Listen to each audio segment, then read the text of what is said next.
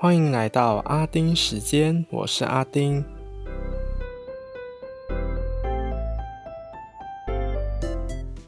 今天这集呢，不知道有没有比上次长，所以就看等一下录音到来是几久吧。好了，就话不多说，今天蛮多东西要讲的，所以就让我们开始吧，就进入今天的阿丁看天下。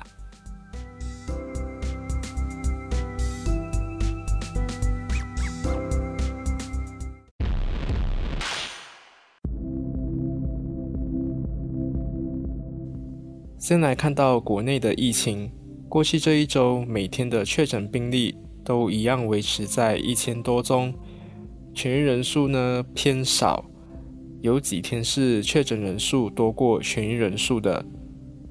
截至三月二十六号的中午十二点，我国单日新增一千两百七十五宗新病例，一千五百零九人痊愈，一人死亡。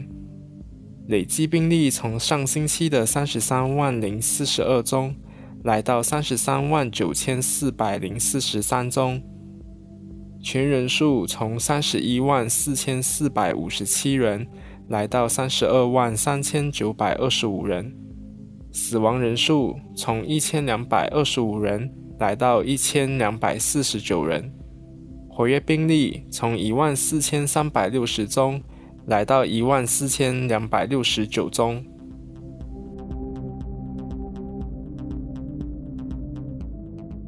科学工艺及革新部部长凯瑞加马鲁林在二十五号说，在第三阶段群体里，很早就预约接种疫苗的人，有望从五月提早到四月接种疫苗。提醒收到通知的人不要感到意外或是吓到。顺便也提一下，上一集我就有说那些极右派应该看了他讲华语的副作用吓到而不想接种疫苗了。结果他很聪明诶，因为第二支影片呢是在他发布第一支影片的隔天，继续说明他觉得接种疫苗后身体的情况。但这支影片呢是用英语来说的，不像是第一支是用华语来说的。他在影片中呢就有说，我会讲华语的副作用好像就只维持一天就消失了，我就觉得这句话好像是在安慰那些人，就是诶，我打了疫苗，你看我会讲华语会吓到对不对？但是一下就没有了，所以你就不要怕，你们就快来打疫苗这样的感觉。哇，不愧是政治人物啊，真是厉害说话。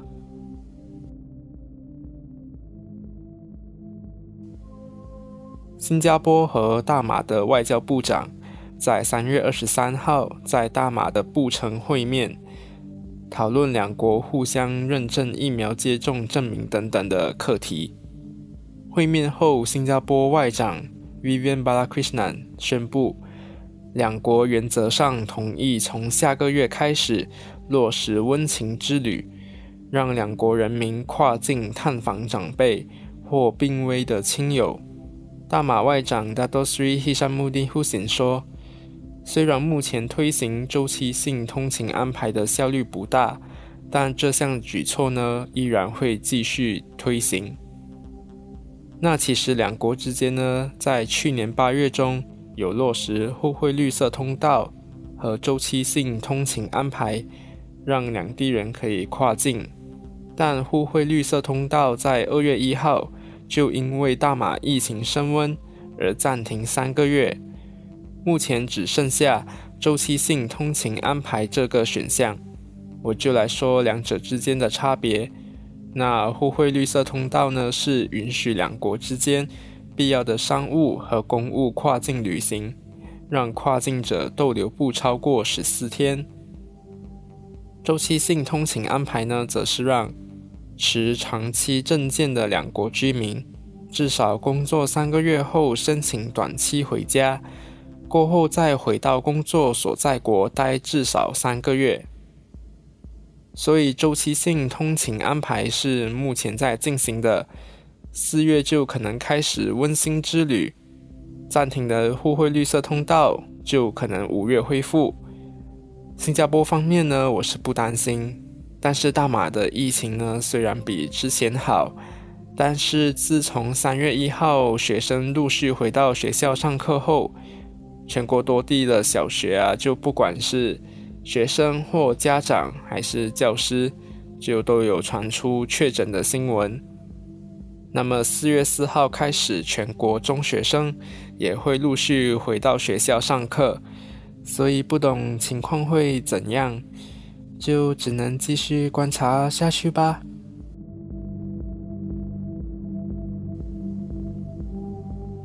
上星期发生了北韩因为大马按照原则引渡北韩公民文哲明到美国受审，而跟大马断交的事情。大马也就关闭自二零一七年开始就暂停运作的大马驻平壤大使馆。大马国内呢，就要求北韩驻吉隆坡大使馆全部相关人员在四十八小时内从大马撤离。那么在二十一号离开前，北韩驻马参赞金宇颂在大使馆前向媒体抨击，这起事件呢是美国的阴谋。谴责大马政府为了讨好美国而侵犯北韩主权，强调大马必须为断交负起全责。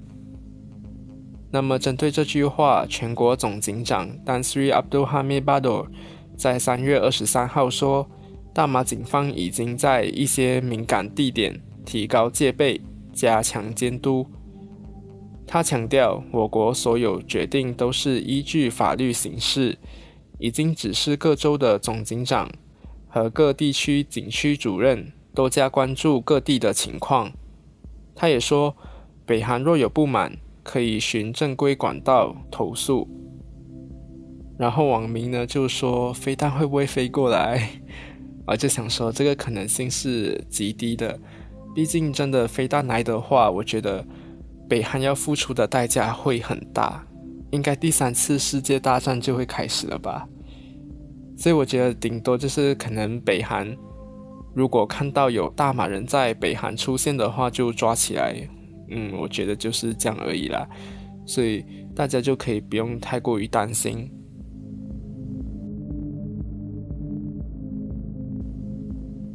马来没有在二十五号报道，马来西亚的《东方日报》在四月十六号。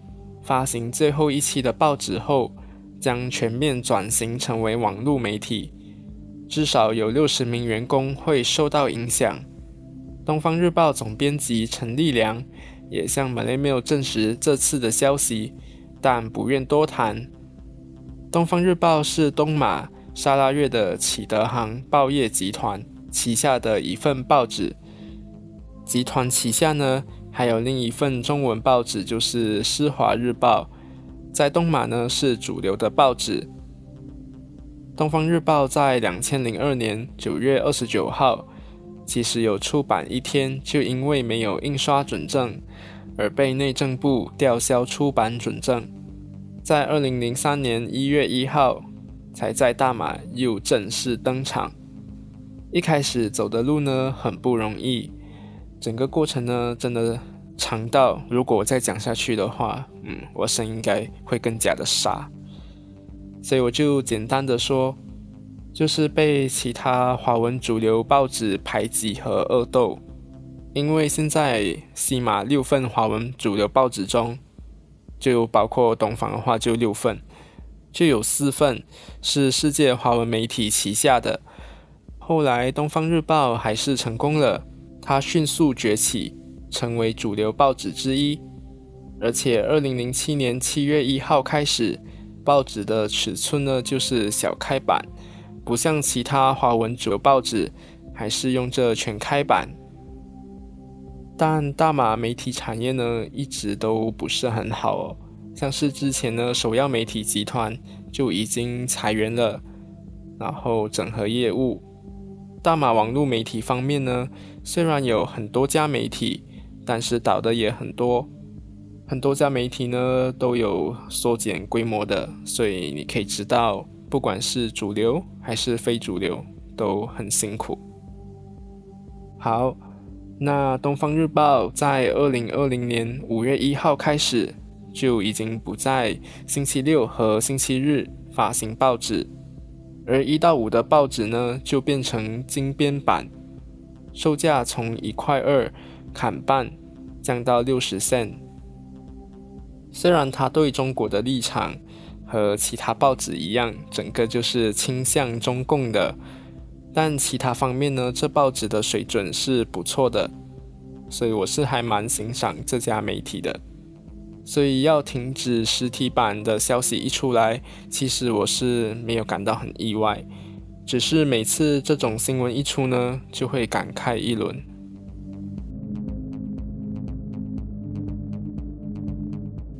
好，现在就看到国外 A Z 疫苗呢，真的是风波不断哦。二十一号公布在美国进行的疫苗试验数据，声称疫苗对避免任何 COVID-19 病症的有效率为七十九趴，被美国国家过敏及传染病研究所 （NIAID） 质疑提供不完整和过期的资料。A Z 也有回应称，结果是基于截至二月十七号的数据。所以会公布更加新的数据。二十五号就在官网有发布新闻稿，这次呢就下调到七十六帕有效率。印尼也对 A Z 疫苗里头可能含有猪的成分而有所疑虑，但在疫情下呢还是选择开打。A Z 方面则说没有猪的成分在里头。大马在二零二零年尾也传出对疫苗是否有清真认证而感到忧虑，但伊斯兰发展局 JAKIM 下面的国家伊斯兰事务理事会 MKI 已决定，穆斯林在关键时刻是可以使用非清真疫苗的，所以最后呢，大马也是开打了，就被很多网民酸：诶，清真认证去哪里啊？但其实也不用为此就笑人家的宗教信仰那些，因为每个宗教呢都有自己一套的教规教义啊这些。犹太教呢也有 kosher，也就是叫做符合教规的食物。伊斯兰教呢也有自己的哈劳，也就是清真认证这一套系统，所以也不用去酸人家怎么那么 picky，毕竟是不让人感到心安的东西，怎么都是。会有所保留先，所以换成你是当事人的话呢，你会是什么感受？你会想做什么？所以有时候人要换位思考。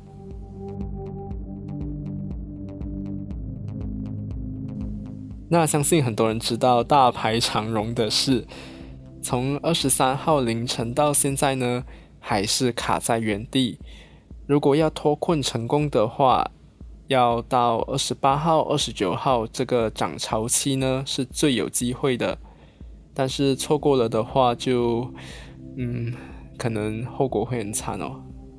因为这起事件导致苏伊士运河每小时损失四亿美元，也让全球面临货柜短缺的情况继续恶化。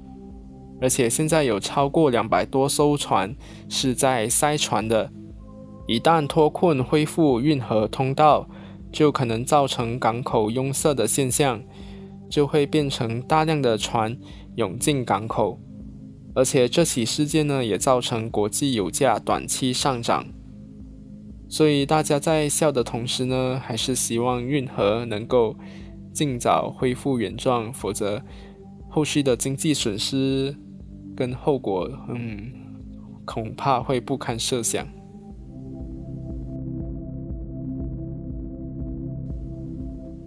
欧盟、美国、加拿大、英国等国家都和中国在过去这一个星期呢，可以说是占尽各大版面哦。整个事情呢是越滚越大，然后还节外生枝，所以我就只说我的看法而已。不然讲完的话，我应该会讲到哭，因为真的跟《东方日报》的经历一样，是长到不行。中国这次战狼外交呢，我真的是觉得。他又在逼死自己了。中国最近在国际舞台上的行为呢，已经导致有八个欧洲国家召见驻当地的中国大使，表达不满。我一直觉得很奇怪，那么多人不满你的时候，有没有想过问题不是在别人，而是在你自己？但我后来想了一下，都那么久了，怎么可能还会不会想呢？就是想了才要下手为强啊！但我要重提一件事，就是你去看中国外交部的制裁新闻稿，最新的两个呢，不管是制裁英国的，或者是制裁欧洲的，里面都有提到，就是禁止入境中国啊，包括香港和澳门特别行政区。被中共制裁的，如果能够去台湾的话，哇，这就是狠狠打中共的脸。所以被制裁的，赶快去台湾吧。那因为新疆棉的事情呢，针对很多明星的解约潮，我想说的是，如果是中国香港和澳门的明星跪下去，毕竟很多重要的人事物，像亲人事业等等。都是在中国的控制下，也只能委曲求全。但是你要说失望是肯定有的，但是我还是可以理解啦。但那些国籍是中华民国的，你们到底是去跪三小？我觉得那些亲中共的就都很莫名其妙。Hello，中华民国都还没灭亡诶，你中华人民共和国就在他的领土上面成立。然后一堆人就那边叫：“哎，爸爸要去归降于儿子啊！你们不是很注重家庭伦理的吗？不是很爱说什么身为晚辈不应顶撞长辈之类的吗？全部马不是看到就是中国崛起了，才在那边说啊，大家都是中国人，我挺中国，blah blah blah。而且中共和亲中共最爱的就是说中国不干涉他国内政。”可是呢，整天动不动就跑去干涉他国内政了，连无关政治的也都要管。就像是之前法国有一个博物馆要办成吉思汗的展览，但一直受到中共施压，要求改变原先的展览计划，来符合中国设想的展览。最后博物馆就受不了，决定推迟至少三年后。拿本地的亲中共人士来说，当年五零五大选，一堆人不是跑去美国的白宫网站那边连署要求美国干预吗？现在就叫全世界不要干预中国内政。Are you kidding me？所以我最瞧不起的就是拿着中华民国或其他的国籍，然后跑去跪舔中共，然后叫中共是祖国这些人。你们觉得中国那么好的话，待在自己真正的祖国太委屈了，那么就请你们快点更改国籍去中国生活，慢走不送哦。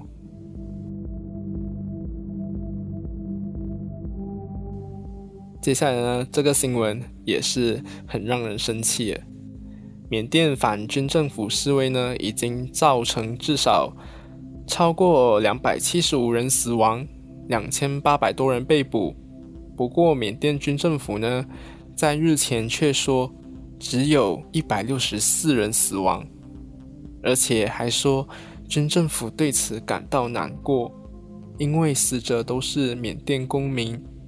但还是说了一句：“军政府绝对不允许无政府状态。”这缅甸军政府呢，也真的是超可怕，说会难过啊，像那些。校长、青少年、幼童等等被杀，修女要下跪求情，然后又打医护人员等等的影片，然后现在跳出来说：“哦，我们也很难过。”我的白眼已经快要翻完整个银河系了，真是很干呢？怎么怎么会有这样的人呢？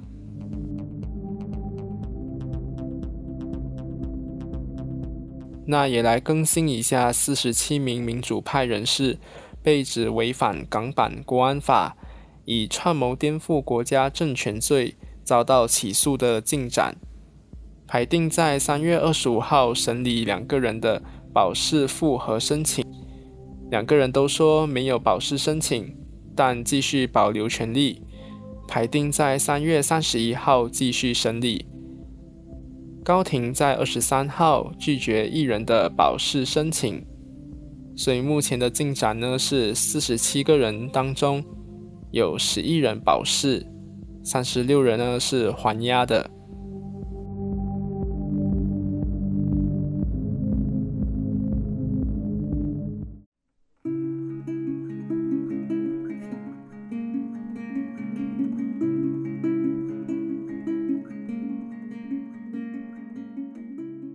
今天呢，我要分享一件事，ESID 的翻版出现了。有一首二零一七年的歌，最近红遍韩国。我想说，就是我很久没有听歌了，所以那时候呢，就听一下，看有什么歌是我喜欢的。结果就发现很多 Rolling 的 video 跑出来，我就奇怪为什么会那么多关于这首歌的影片。然后就点开来，发现不得了，Oh my god，这个很好听诶。然后就跑去挖了一些资料，然后就发现 Brave Girls 这个团体呢，成军十年了。虽然原班人马呢都已经不在这个团体内，但是这个团体呢，原本是已经在解散的边缘了。我就有看到有报道说，呃，成员是已经搬离公司的宿舍了。那 Rolling 呢？其实，在军营里面一直都是热门歌曲。那么他们呢，也很常到兵营里去表演，但就是在主流平台上没什么知名度。结果时机就是那么的巧合，就在他们要解散的时候，突然就爆红了。结果音乐节目拿了几个第一名，然后也横扫各大排行榜。不管是 Real Time Daily 还是 Weekly 的那个 Chart 都拿下第一名。那么到我录音前呢，这首歌已经有超过两百六十个小时的 Perfect All Q，也就是 PAK。嗯，有一点复杂，所以我觉得大家如果还是可以自己去上网找一下的话，会比较好理解。因为我只能说这个是。很难达成的，而且他们是靠一首歌就达成这个成就。不管是以歌曲还是演唱者的排名来看呢，都是排在 IU、BTS 和 Zico 之后的第四名位置。这真的是史无前例，真的是很强。之所以我会说这首歌呢，是因为除了好听之外，有时就是要看机缘巧合的。你看，十年都默默无闻，结果突然之间呢，全韩国都为之疯狂。其实他们会被那么大力的支持呢，是网民被他们的努力所感动，所以才会想说，让他们也走一下就是当红明星的感觉，就是帮他们实现以前无法达到的事情。所以就想说。努力做好自己想做的东西，总有一天是会被人看见的。那么，希望每个在努力的人呢，能够像 Brave Girls 他们一样，有一天就突然被大家注意，然后受到肯定。所以大家加油哦！好啦，今天就说到这里啦。我声音也是变得很沙了。好，那我们下个星期见，拜拜。